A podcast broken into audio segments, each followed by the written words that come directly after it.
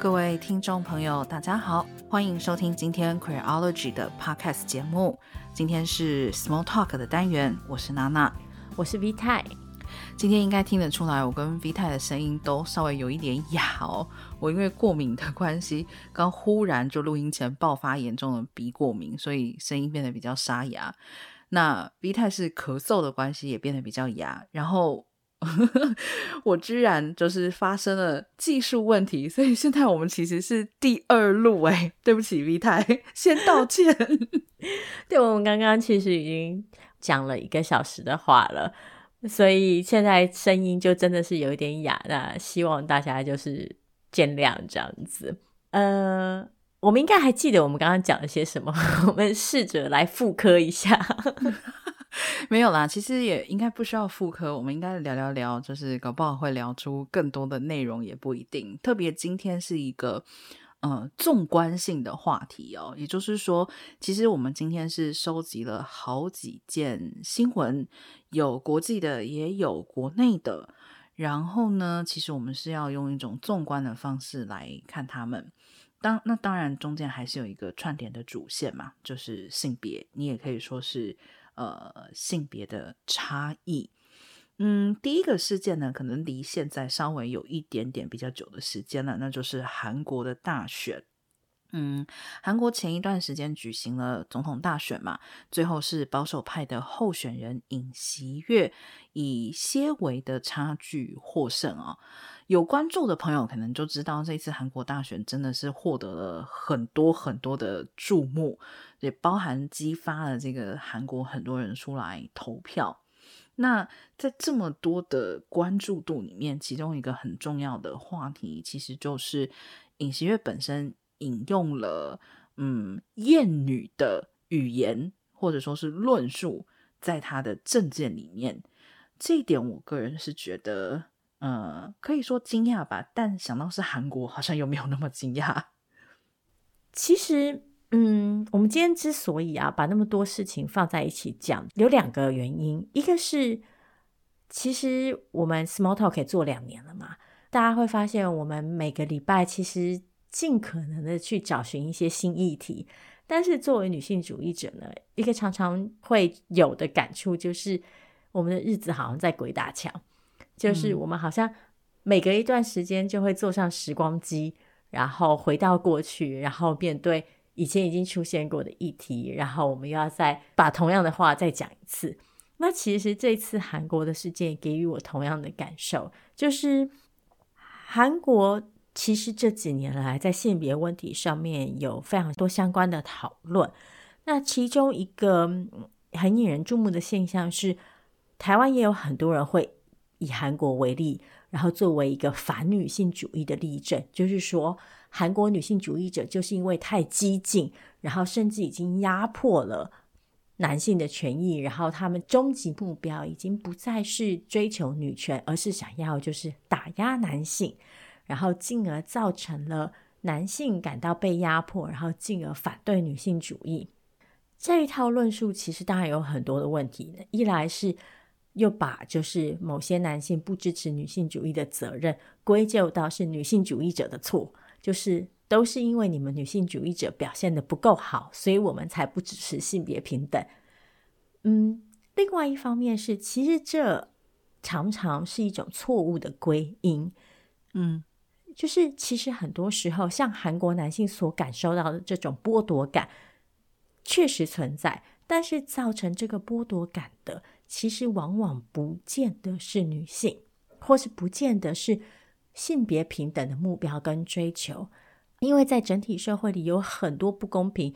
包括阶级上面的，包括世代上面的，而导致年轻世代在面对高工时、青年贫穷，然后高房价等等等等等等困难的生活条件底下，会觉得自己缺少了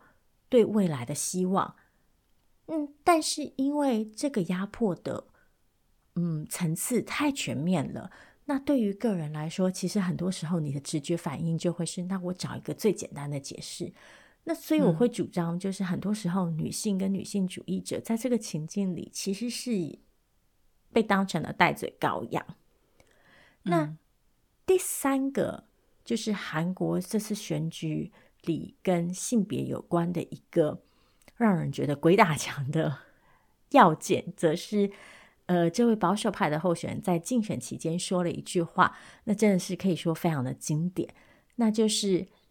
南韩社会的性别已经很平等了，并没有性别歧视的问题，如果有的话，那都是个人的问题。对，这个真的算是某一种经典的句型哦。不过，我觉得居然被运用到嗯选举里面，个人还是属于有一点点惊讶的状态啦。但是本来啊，嗯，很多地方的选举跟政治，嗯，采用的方式就是操纵对立，一般可能操纵的是族群的对立。性别的对立虽然也有，可是过去看到的可能会采用比较隐晦的语言跟意识形态。然而这次，我觉得韩国的选举让我比较惊讶的就是，可以说是把这个厌女就是赤裸裸的摊在桌面上。刚刚 V 太说到被剥夺感这件事情啊，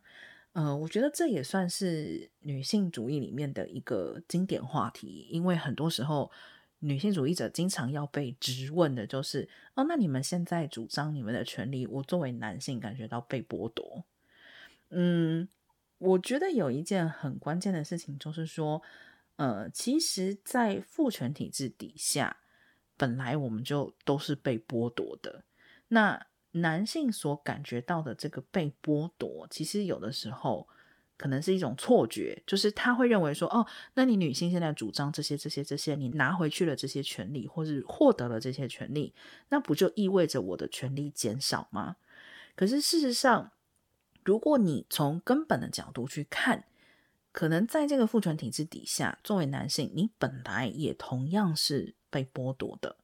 前一段时间就有一个异性恋男性的朋友就跟我说，他就说他其实对于就是为什么。社会会期待，就是哦，男生要有钱，然后要买车，然后买房，然后好像才有资格，就是呃，跟女生结婚。就他对这件事情感到不能接受。其实他认为，就是这是一种，也是一种被剥夺感嘛，因为他被现在被告知，你没车、没房、没钱，你不能跟女生结婚。那其实。如果我们换一个角度来想，今天女性如果被赋权、被赋予权利，或者说是重新获得了权利，那么女性同样是一个完整的经济独立的个体的时候，是不是刚刚讲的这一套逻辑就不合理，而且不需要、不应该存在了呢？那么，是不是买车也好、买房也好、有没有钱也好，应该是你们两个人可以去平衡的协商跟讨论的？事情呢？所以从这个例例子上面来看，女性如果获得了经济独立的能力跟权利的话，男性真的是被剥夺吗？其实娜娜刚刚讲的这个是一个非常好的例子，而且也是一个在台湾我们也经常看到男性会提出的抗议，那就是，哎呀。台湾女性一方面说她们想要追求性别平等，但是另外一方面却还是用一些传统的性别规则在要求男性。嗯，这个一方面我会觉得，就像我们一直说的，男性在父权体制底下面对了一套性别规范，然后这套性别规范其实是压迫性的，因为它要求每一个人。都必须要根据自己的生理性别，然后只能呈现出某种特定的样貌，然后必须扮演某种特定的角色，然后执行某些特定的任务。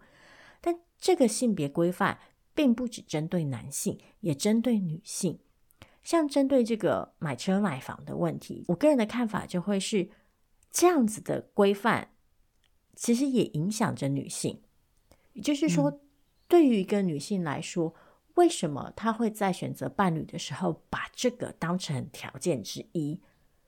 其中可能有个人因素，嗯、但是很多时候背后有很多结构因素，因为她可能要设想：好，我作为一个女性，我结婚之后，我是不是有可能会失去工作？我如果结婚之后，我是不是就势必要生小孩？那我是不是要为我未来的经济做打算？甚至我要为我的子女的经济做打算？那这一切的事情。成为一个女性被教导，然后内建的一个思考模式。所以，嗯，我们就可以看到啊，在父权的这一套刻板的性别规则底下，其实男女都不自由。嗯，那这时候有些人就会会问说：“但你们每次都这样讲，可是你们每次讨论的时候，你们又都一直在强调女性受到的不平等待遇。”嗯，我一直很想要强调一点，就是。当我们在讨论父权的时候，我们的用意绝对不是在指责个别的男性，我们并不是在说男性这个性别本身是错误的，而是说父权建立了一套体制，是在这底下男性比较有机会借由展演阳刚气质而获得较高的权力位置，获得更多的资格跟特权，然后更多的好处与利益。所以，个别男性、个别女性当然有机会借由就是不服从这样的性别规则，然后来反抗父权体制。但另外一方面，我们也必须意识到的事情是，确实有些身份会让我们有比较多的机会去逃离这个压迫，甚至转过来变成压迫其他人的那一方。那这个身份包括不只是性别身份，嗯、也包括种族身份、国籍身份，或者是我们作为一个身心健全者、没有肢体障碍的，这也赋予我们一些特权。嗯，所以当我们在讨论父权压迫的时候，并不是说我们要消灭所有的男性，绝对不是这个意思，而是说，嗯，作为男性，确实可能要意识到自己在这个社会上的位置。那没错。我可以理解，对于尤其是在当代的压迫是以这么复杂的形式发生的时候，许多譬如说你可能在社经地位和种族上面没有享有那么多优势的男性，你可能就会觉得，我明明享受到的好处这么少，为什么我要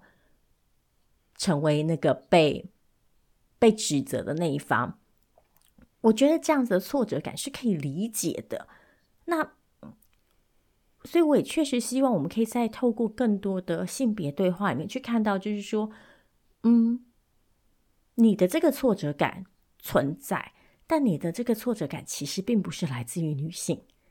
那唯有透过跟女性一起合作，去反抗这个父权体制底下的性别规范，我们才有可能一起摆脱这些挫折感。嗯。所以，其实讲到这个，我觉得就跟我们下一个话题也有很深的关联哦。就是想要讨论的是女性的非预期怀孕。嗯，联合国人口基金会前几天呃有一份报告是说，全球现在依然有将近半数的怀孕是处于非预期怀孕的状态，也就是说是在女性没有计划要怀孕的情况之下意外发生的。好，可能就会有人说。啊，那这个非预期怀孕跟我们刚刚讲的话题有什么关联？有啊，有很大的关联呐、我们刚刚不是就说到了被剥夺这件事情吗？当你发生未预期怀孕的时候，其实等同的意义就是说你被剥夺了选择的权利嘛。那这也包含了我们刚刚在说这个体制，其实你想，今天如果他不给一个女性选择自己能不能怀孕的权利的时候，他其实同时也在说，哦，女性就是负责怀孕的，那另外一个性别就是负责赚钱来养怀孕的女人的。那如果我们不希望这一套逻辑继续下去的话，其实最基本的是不是就应该把选择权交到女人手上呢？而且更进一步来说，女人的身体，为什么女人不能够为自己做决定？是，其实女性生育权这个问题啊，这几年来大家都看到很多讨论嘛。那这包含两个层次，一个就是你能不能按照自己的计划怀孕；第二个就是当非预期怀孕发生的时候，你能不能自己决定你要不要生下来。我们先说非预期怀孕这个部分。造成非预期怀孕的原因有很多，譬如说因为性暴力导致的怀孕，或者是因为传统的亲密关系里常常还是有着男强女弱，的位阶，然后还有很强的贞洁概念，所以很多时候女性可能不见得有办法要求他们的伴侣使用避孕手段。那再来是，可能有些女性甚至根本没有机会取得适当的避孕工具啊，或者是她们也缺少避孕相关的知识。嗯，像譬如说啊，我就想到一件事情是，几年以前啊，嗯，台大曾经有提议过，就是要在校园里设置保险套自动贩卖机啊，当时可以说是掀起腥风血雨啊，就是有非常非常多的人。就立刻起身反对，然后他们反对的理由是：嗯，你在校园宿舍里设置保险套贩卖机，不就是在鼓励大学生做爱吗？我们先不说这个关联性到底存不存在，就算是真的在鼓励大学生做爱，又如何呢？如果是发生在两个人都同意的情况下的合意性行为，那就没有什么问题呀，甚至。透过提供保险套，可以让这个性行为发生得更快乐、更安全，然后减少任何不需要发生的性传染病跟非预期的怀孕，这不是一件皆大欢喜的事情吗？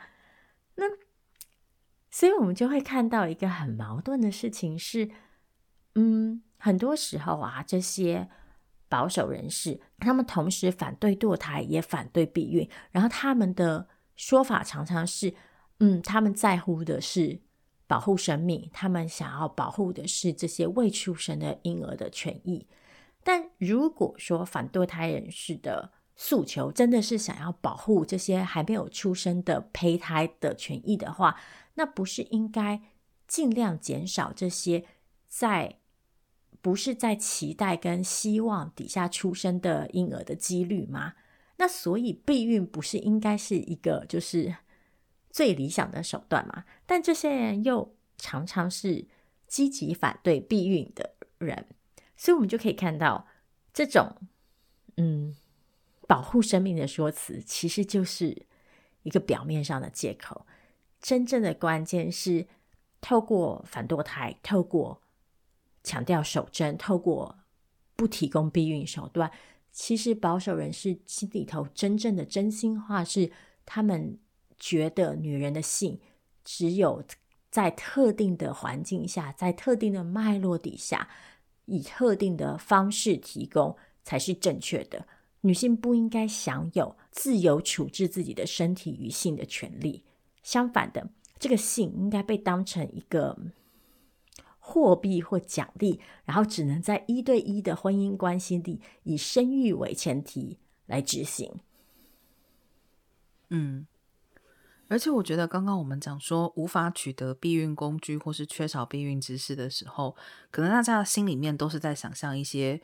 嗯、比如说未开发或者是呃开发中的国家。但其实，我们去看所谓的已开发国家，或者是很多经济发达的国家，你会发现这种拿走女性的避孕方式，或者是说限制女性避孕方式的情况是普遍存在的。嗯，光是说，比如说避孕药的取得，其实经常就不是一件非常容易的事情。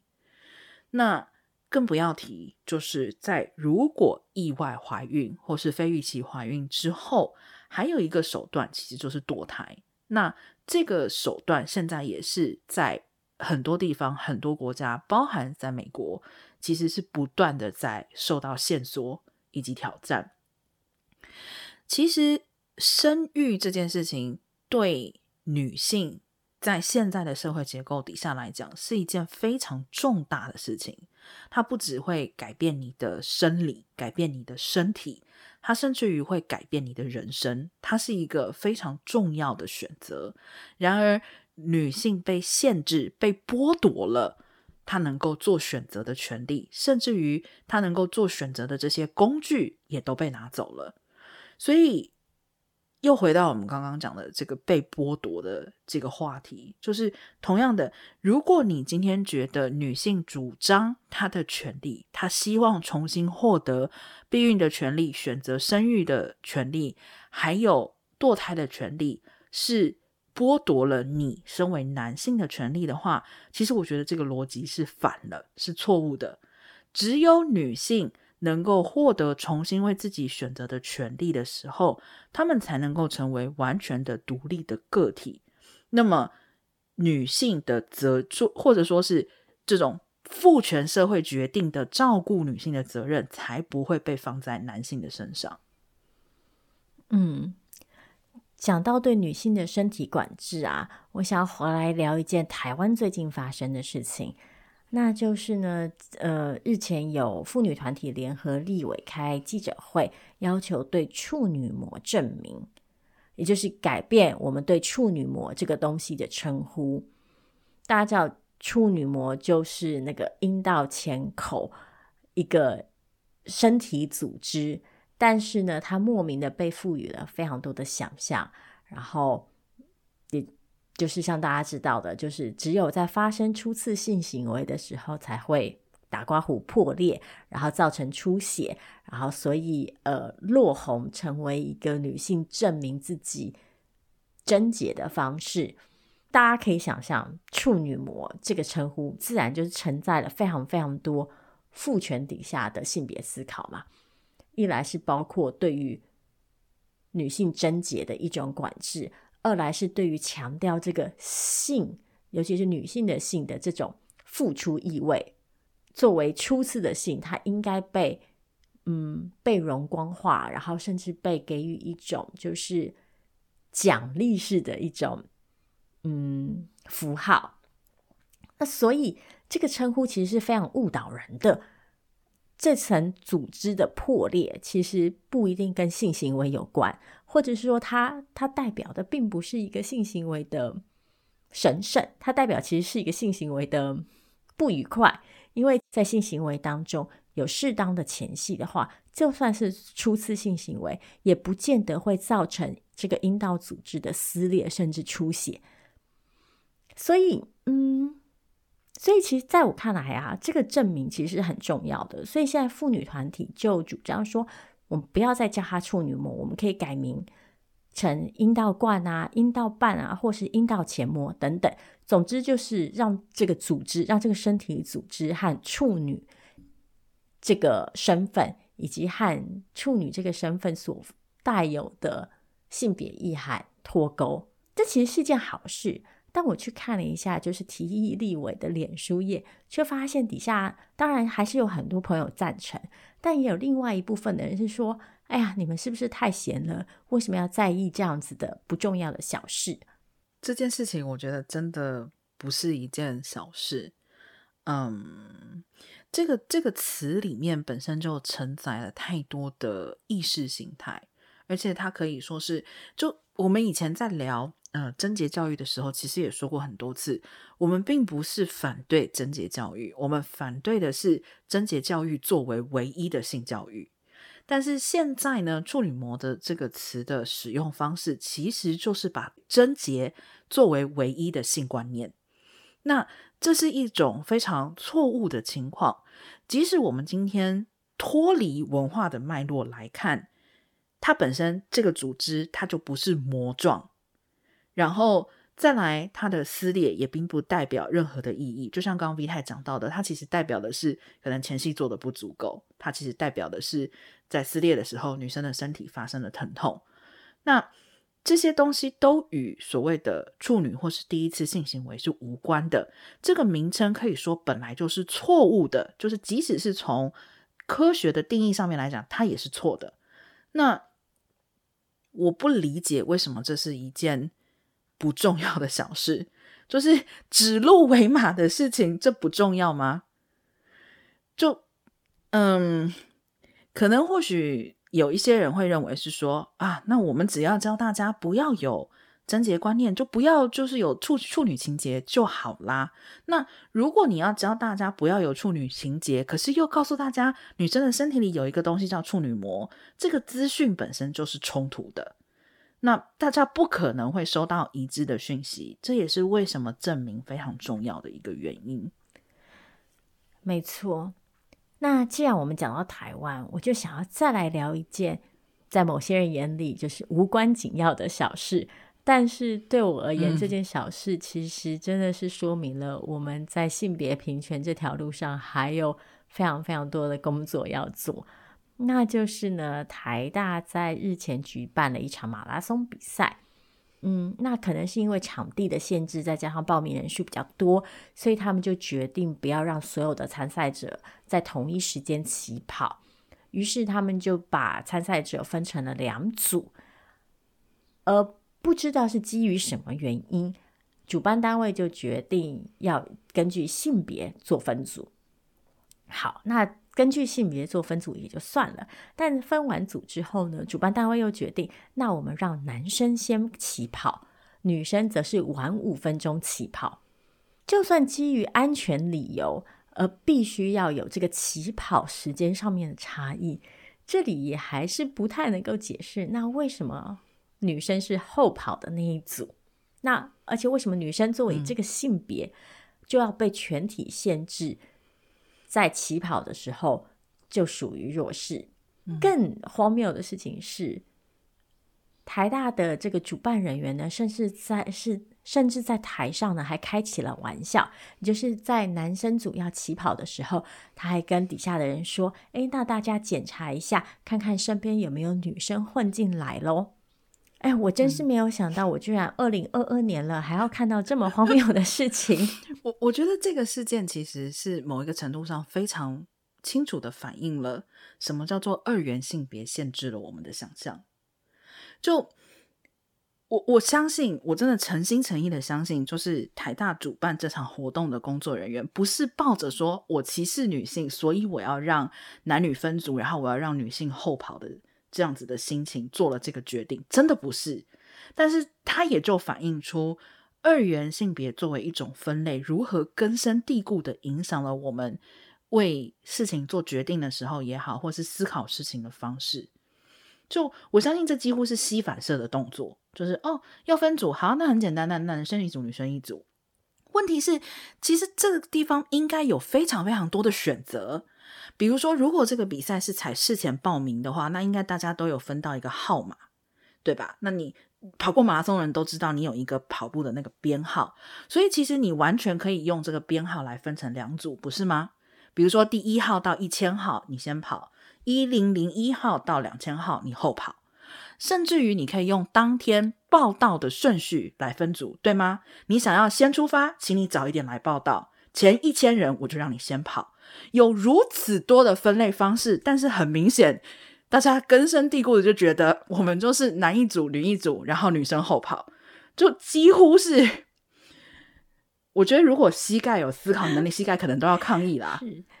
而且其实像我也同意娜娜所说的，就是主办单位啊，其实可能真的不是有心做出这一连串的决定的，但是正巧就是这个无心。才说明了这个这个问题的严重之处，因为这就像娜娜说的，嗯，这已经是一个深植在我们的心中一个根深蒂固的一个反射反应。但是这个反射反应说明的是什么呢？这背后的基础意识其实是在马拉松这个场域里，女性是不重要的。女性有没有可能因为她晚五分钟跑而丧失竞争优势？有可能，但是。这被视为是可以被放弃的一件事情，甚至可能很多人的想象就是，嗯、反正女生也不会赢，所以她先跑后跑没有差。那其实我们也在之前的节目强调过，嗯、就是有非常多的场域，譬如说政治，譬如说体育，他们长期的由阳刚所主导，然后将女性排除在外。像大家都知道，女性其实是到很近代才被赋予就是参与马拉松比赛的资格，而且这还是经过很多女性就是非常辛勤的抗议之后才有的结果。所以，为什么台大这个这一连串操作需要让我们非常警惕的原因就是这样子，因为长期以来这些场域将女性排除在外，然后。假设女性并没有资格与男性在这些场域里做竞争，而如今台台又再一次的示范了这样子的意识形态。嗯，说到这个性别二元想象如何限制了我们，我就想要再提一件，就是昨天刚发生的小事，那就是呢，嗯，因为大家知道这两年因为疫情的关系，呃，台湾就是卫福部有非常多位官员啊、医生啊，非常的忙碌，其中包括罗一钧医师，几天前很显然就说啊。他得请假回家，因为再不回家，他就没时间洗衣服了。那这其实是说明了，就是这两年来罗医师的劳动情况可能不是太好，就是因为疫情的关系，他必须承受非常高的工时，然后必须随传随到，然后甚至因此牺牲了很多个人的生活品质，甚至是生活的基本需求。但很有趣的事情是，当罗医师这样说的时候呢，许多人的反应，包括我们的行政院长，并不是“哎呀，那我们是不是要检讨一下我们的劳动环境”，而是建议罗医师应该要结婚、要娶妻。这件事情有趣的地方是，后来有人跟我说，就是苏贞昌院长在发言的时候，其实用的是“新婚”两个字，但是呢，大家大部分的人。的膝反射就是，这的意思是罗伊是应该要娶妻，就是罗伊是应该要找一个女人结婚。嗯、这个膝反射告诉我们的就是，我们的尽管同性婚姻已经合法了这么多年，其实大部分人谈到婚姻、谈到亲密关系的时候，还是会忍不住的立刻假想所有的人都应该是异性恋，然后或者是在亲密关系里。女性就是从事家务的那个，嗯，我真的是怎么说呢？意外又不意外吧？就我我的第一个反应是：难道大家都没有经历过工作很忙以致没有时间洗衣服的情况吗？应该有吧？我觉得，而且这个应该是不分男生女生，可能都有经历过的情况。但还是看到很多人冒出来的反应就是。哦，他应该要娶妻，所以是什么意思？老婆等于洗衣机吗？那我个人觉得，嗯，买一台洗衣机可能会比娶老婆要容易一点。啊，其实呢，有趣的事情是，就算是买了洗衣机，也还是要有人操作洗衣机啊，衣服不会自己长脚走到洗衣机里啊。嗯、那，嗯，所以还是要有人去完成这个劳动啊。那。如果罗医师还是没有时间回家，他还是没有时间把衣服放到洗衣机里。对，其实我觉得从这件事情里面，大家应该要去看到的是所谓家务劳动的重要性跟价值吧。是，就是我其实不太愿意用价值这个词，但是我觉得过去。就是就像刚刚 V 太的形容，可能大家脑海里都是觉得，只要买了洗衣机，衣服就会自动自己跳进去洗好，并且跳出来把自己弄干，还会自己叠好。就当然这个是可能不，我想魔法世界可能做得到啦，但现实生活中应该做不到。所以也就是意味着说，家务其实是与我们生活息息相关的一件事情。那如果我们觉得，有干净的衣服穿出门是一件重要的事情，那其实就应该要同样的理解，促使这件事情能够发生的家务工作，难道不是非常重要的吗？从事这些工作的人，难道不是非常重要的吗？而那我觉得，这讲到这里就让我觉得很惊悚，就是这么重要的事情，居然可以被“娶妻”两个字涵盖哦，好像只要娶了老婆，这么重要的事情就都搞定了。那到底是这个老婆超厉害、超重要，还是就是因为我们隐含着觉得这些事情啊、哦、没关系，反正我就只要娶一个人在家里面，他都会帮我弄好，这么就是过于轻松简单的想法呢？其实，嗯，就像娜娜说的，这件事情就是令人意外又不意外。我不意外的地方在于，很多人的立即反应就是这件事情没时间洗衣服。这件事情的解方是结婚，这其实是一个不难想象的事情。因为在当代资本主义社会里，嗯、我们都知道一个人的最大价值来自于他的劳动生产力，所以我们都鼓励每一个人要让自己成为最优秀的员工，为你的工作创造最多的产值。这包括你必须要很高的绩效，你必须要愿意承担很长然后很弹性的工时，你要成为一个万用的好员工。嗯，那但与此同时，为了要达成那个结果，其实我们必须仰赖很多的所谓再生产劳动，也就是你在。嗯，这个正式的经济劳动以外，所有负责维持、甚修整、照顾这些劳动力的一些工作，包括像洗衣服、包括煮饭、包括打扫家里，甚至是包括情绪支持。那在资本主义和父权结合的这个社会里，我们的直觉想象就是这些再生产劳动。都必须要由家庭完成，所以一个人就是你在外努力工作，嗯、你回家之后就应该要有你的家人，而且这个家人因为传统性别规范的关系，经常指的就是你的妻子，必须提供你其他各式各样的服务跟劳动，让你得以休息，得以受到照顾，然后好在好让你隔天可以继续担任这样一个优秀的劳动力，所以。是基于这样子的想象，嗯、让这么多人的直觉反应就是：嗯，如果你需要一个人洗衣服，就是你需要这样的再生产劳动，那最快、最直接、最理合理的方式，就是你去打造一个家庭嘛。但这个说法的问题就是，一来像娜娜说的，嗯、其实是再次忽略了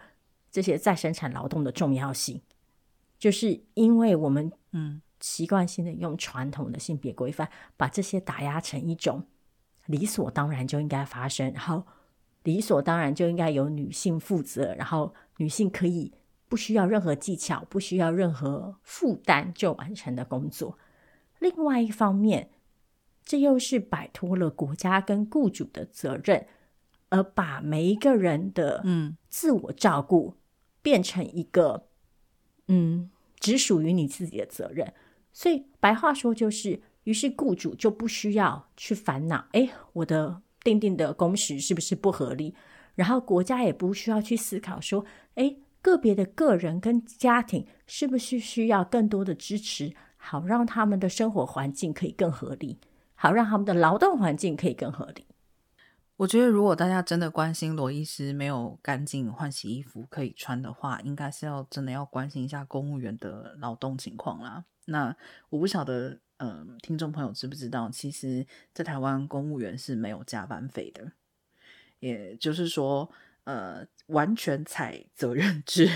就是被认为是你责任的话，那你就是做到完，做到没有干净衣服穿，那你也还是要做哈。好，那其实看完台湾新闻的部分哦，我想要跳出来看一下两条美国的新闻。其中一条新闻可能比较呃冷僻一点哦，因为它是一个州级的法案，是佛罗里达州通过了一个叫做 “Don't Say Gay”，就是不说同性恋法。那这个法案呢，我个人看到的时候，真的是充满了一种荒谬感。我不晓得大家知不知道，上一个通过类似法律的地方在哪里？它叫俄罗斯。然后我真的看着佛州通过这个法案，然后看着现在美国对俄罗斯的制裁，我真的是觉得这世界的荒谬真的是已经到达无以言喻的程度。那佛州的 Don't Say Gay 法案其实基本上就是说，在教育的体系里面，课堂上禁止讨论性倾向跟性别认同议题。呃，这个法案有很多的问题哦。第一个是它的语言非常的模糊，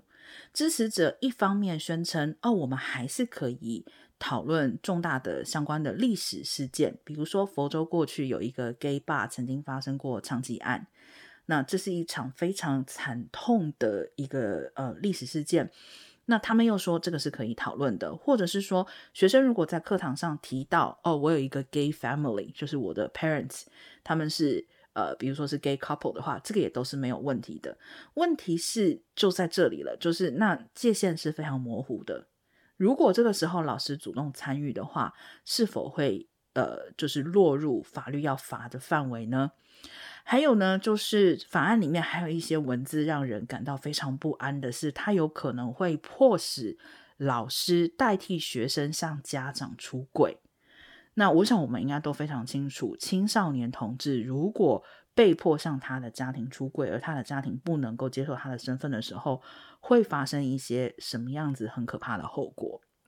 这类法令呢，精巧之处之一是他们。常常会强调，就是为了要保护儿童，就是他们会主张，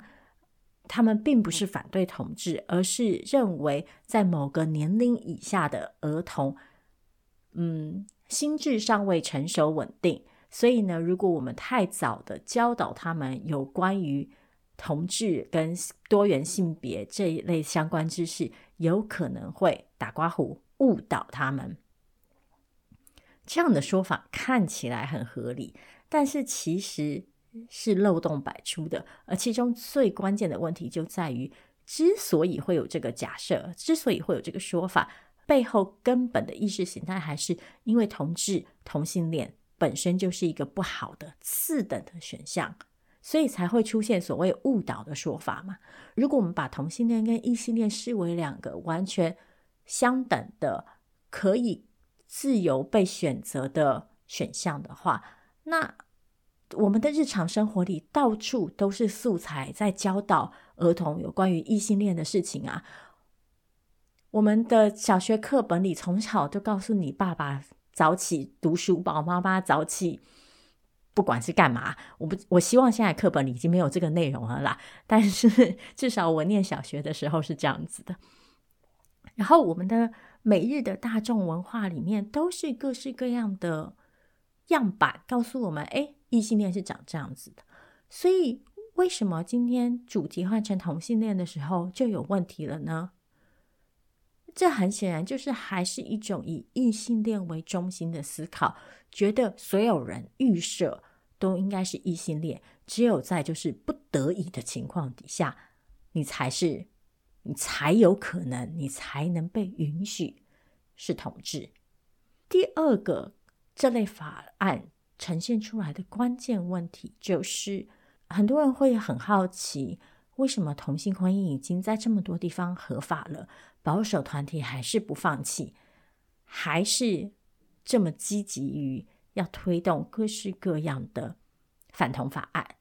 那其实说到底就是。保守人士心里最害怕的，还是透过了这些性别角色的松动，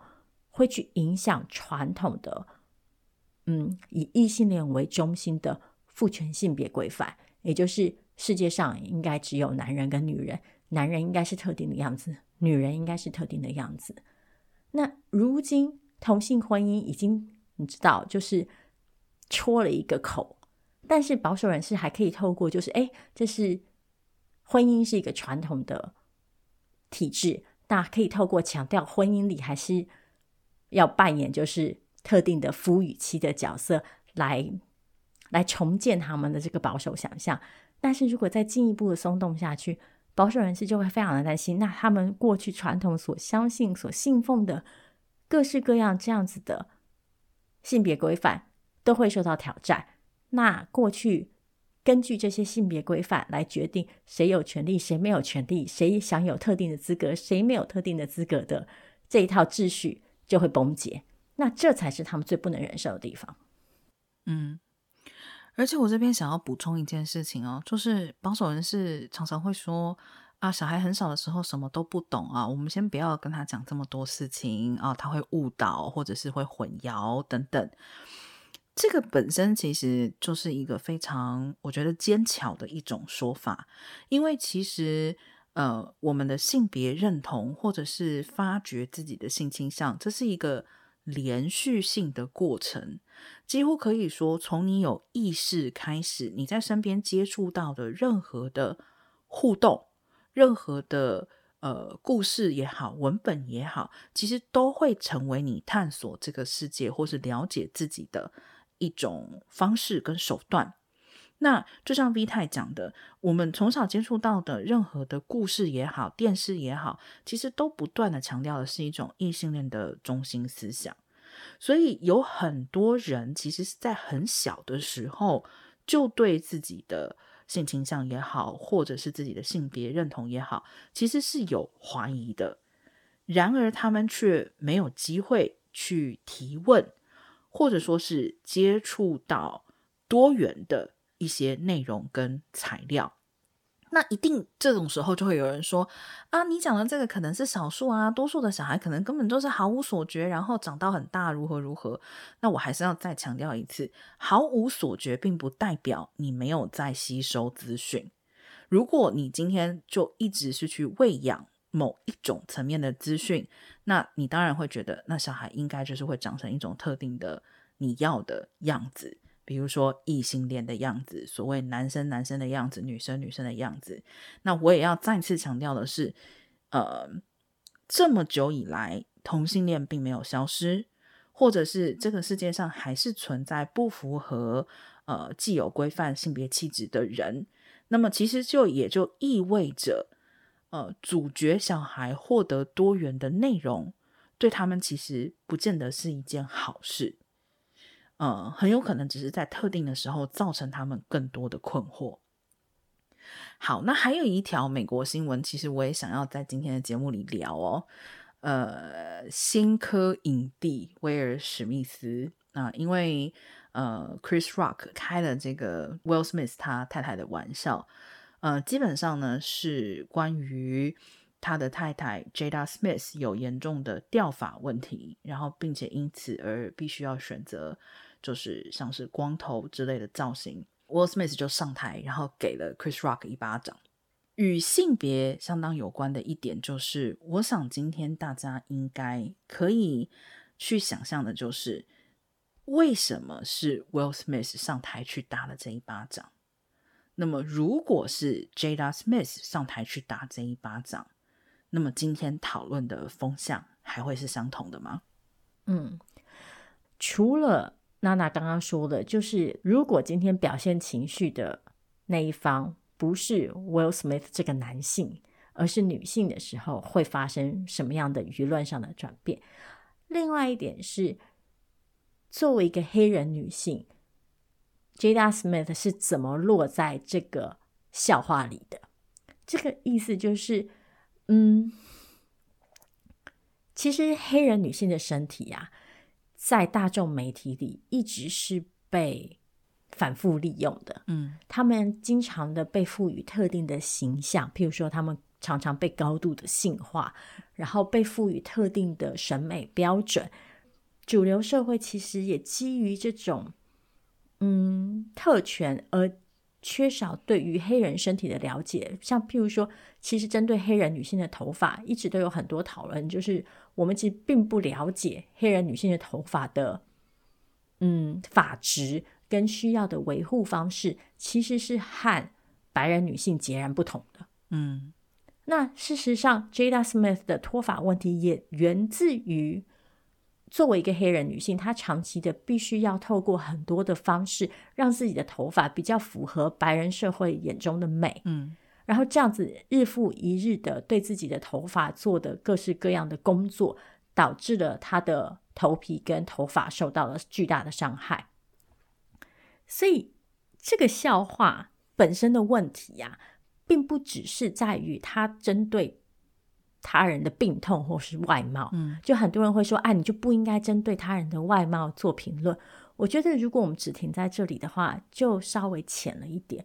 我觉得重点应该是我们看要看到这个外貌是怎么被呈现的，然后这个笑话打挂号又是在什么样的脉络之下才有可能出现。嗯，